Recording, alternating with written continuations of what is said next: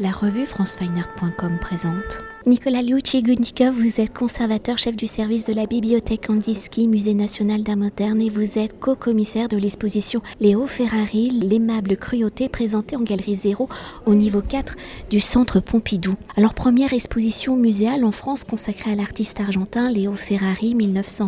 1920-2013, récompensé en 2007 à la Biennale de Venise par le Lion d'Or, où en alliant inventivité plastique et conscience critique en Europe, l'artiste est surtout connu pour son travail militant où tout au long de sa carrière d'artiste, Léo Ferrari s'est attaché à dénoncer la barbarie du monde libéral occidental et je le cite, la seule chose que je demande à l'art, c'est de m'aider à exprimer ce que je pense avec la plus grande clarté, à inventer un langage plastique et critique qui me permet de condamner avec la plus grande efficacité la barbarie de l'Occident. Alors avec l'aimable cruauté, l'exposition du Centre Pompidou en reprenant le terme de l'artiste, et je vais le dire en français, l'aimable cruauté, où tout au long de sa carrière, l'artiste a pointé du doigt le processus par lequel l'art embellit et banalise la violence, elle vient donc souligner l'œuvre engagée dérangeante de l'artiste. Alors pourtant à l'origine, Léo Ferrari ne se destinait pas à devenir artiste, il est ingénieur de formation spécialiste en électricité. C'est lors d'un séjour en Italie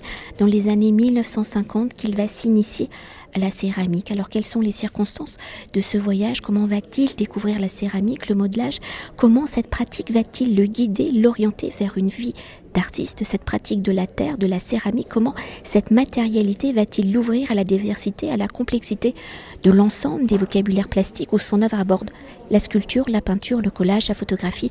la poésie, etc. etc. Ce qu'on peut dire en introduction, c'est rappeler tout de même que le père de Ferrari lui-même euh, peintre d'église en plus d'être architecte. Donc il y a dans cette famille une tradition artistique et Ferrari lui-même, bien que formé de façon euh, académique euh, à l'ingénierie, va pratiquer en autodidacte le dessin et euh, la peinture dès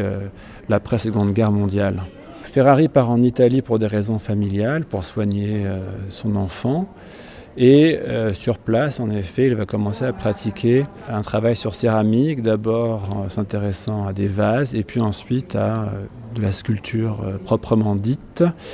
Il va avoir la chance de montrer son travail à plusieurs personnages importants de l'Italie d'alors, notamment à Lucio Fontana, qui va le soutenir pour que Ferrari l'expose à la triennale de Milan, la dixième triennale de Milan. Et donc ce, cela euh, engage Ferrari sur la voie des arts plastiques, mais Ferrari va euh, justement ne jamais vouloir différencier euh, sa pratique de sculpteur de tous les autres médiums qu'il va investir. C'est ce qu'il appelle le babélisme,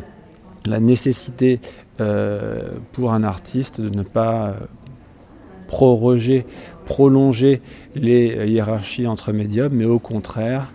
déhiérarchiser ces différents médiums en euh, faisant appel indifféremment à, euh, à ceux-ci. Et donc, à partir de la pratique de la sculpture, Ferrari développe une pratique purement graphique dès 1962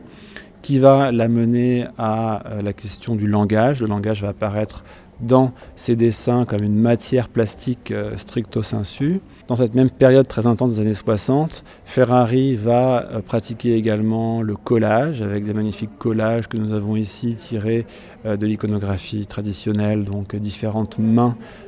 suppliantes ou en colère sont représentées dans ces collages absolument superbes. Et le collage, assemblage, va exploser véritablement à partir de 64-65 quand Ferrari va renoncer euh, à une pratique abstraite pour se consacrer à euh, un art explicitement politique à travers le grand assemblage La civilisation occidentale et chrétienne de 65, une œuvre tout à fait iconoclaste qui montre un Christ euh, crucifié sur un bombardier américain et qui va finalement être euh, un acte inaugural et scandaleux bien sûr, mais inaugural de cette période durant laquelle Ferrari devient aussi bien activiste qu'artiste, participant à des manifestations euh, anti-américaines, des manifestations en soutien à de grandes figures euh, de gauche latino-américaines comme Salvador Allende ou Che Guevara. Et lorsque la dictature, enfin l'une des dictatures les plus euh, sévère que connaît l'Argentine se met en place en 1976, celle du général Videla, Ferrari ne peut plus rester dans son pays pour des raisons que l'on comprend. Son travail a pris une dimension beaucoup trop critique et donc il part au Brésil où euh, le régime est un petit peu moins autoritaire et surtout euh, violent qu'en Argentine. Et là, Ferrari développe encore sa palette de médiums en s'intéressant à tous les médiums de la reproduction multiple que l'exposition montre très largement, lithographie euh, en 79-80, puis ensuite les diazotypes, donc les fameux bleus d'architecte que Ferrari va utiliser beaucoup, le lettra 7, euh, tout cela dans l'optique de diffuser le plus possible son œuvre à travers des réseaux qui ne sont plus forcément ceux de l'exposition. Et justement, pour cette première exposition présentée euh, dans un musée français, organisée à l'occasion du centenaire de la naissance de Ferrari, je ne l'avais pas encore précisé, quelles sont les œuvres présentées? Vous en avez déjà dit quelques-unes, mais comment les œuvres tracent-elles l'ensemble de la carrière de Léo Ferrari et la diversité plastique de ses œuvres? Vous l'avez légèrement évoqué. Bah, dès les prémices, Ferrari expérimente plusieurs types de médiums. Euh, il n'y a pas de distinction, de hiérarchie pour lui entre une œuvre dite abstraite et une œuvre euh, ostensiblement politique. La seule période durant laquelle Ferrari stoppe euh, complètement cette pratique dite abstraite, c'est la période 65-76, où Ferrari va vraiment privilégier son activité d'activiste, mais pour le reste, tout est imbriqué chez Ferrari et on ne peut pas simplement distinguer entre une pratique qui serait abstraite et politique. Euh, et donc l'exposition euh, montre absolument cette variété impressionnante et magnifique de par ses réalisations de l'œuvre de Ferrari. On a d'une part de très importantes euh, sculptures qui sont par ailleurs entrées en collection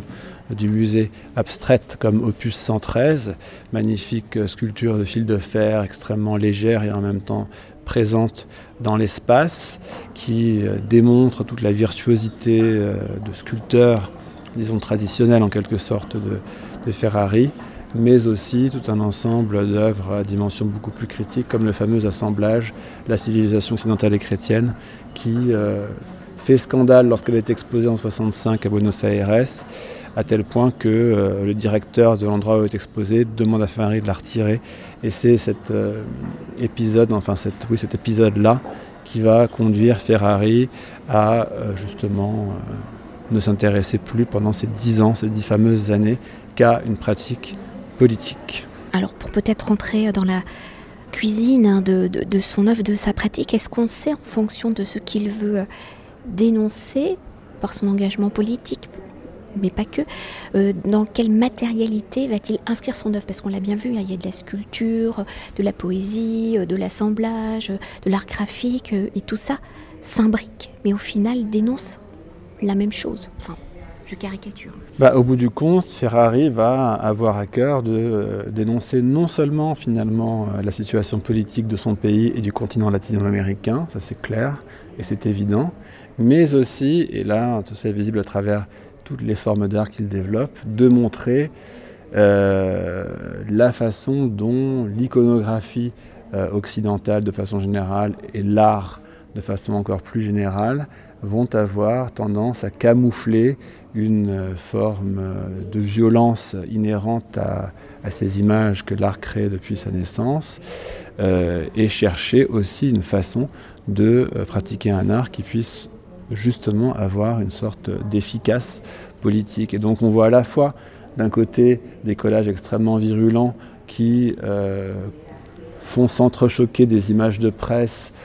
issus de différentes périodes, de la période nazie en Allemagne, de la période des guerres américaines,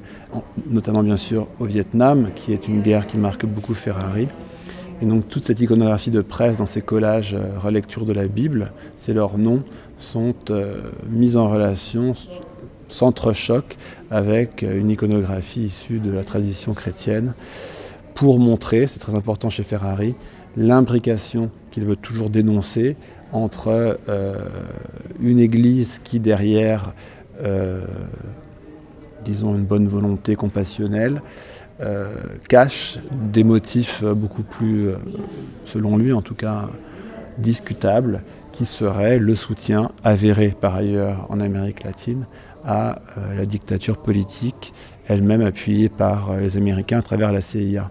Donc Ferrari n'aura pas de cesse de montrer cette compromission finalement de différents acteurs euh, camouflant leurs euh, motifs réels ou leurs actions réelles du moins euh, sous des idées de compassion et de, et de rédemption. Merci beaucoup. Merci à vous très cher. Cet entretien a été réalisé par franceweiner.com.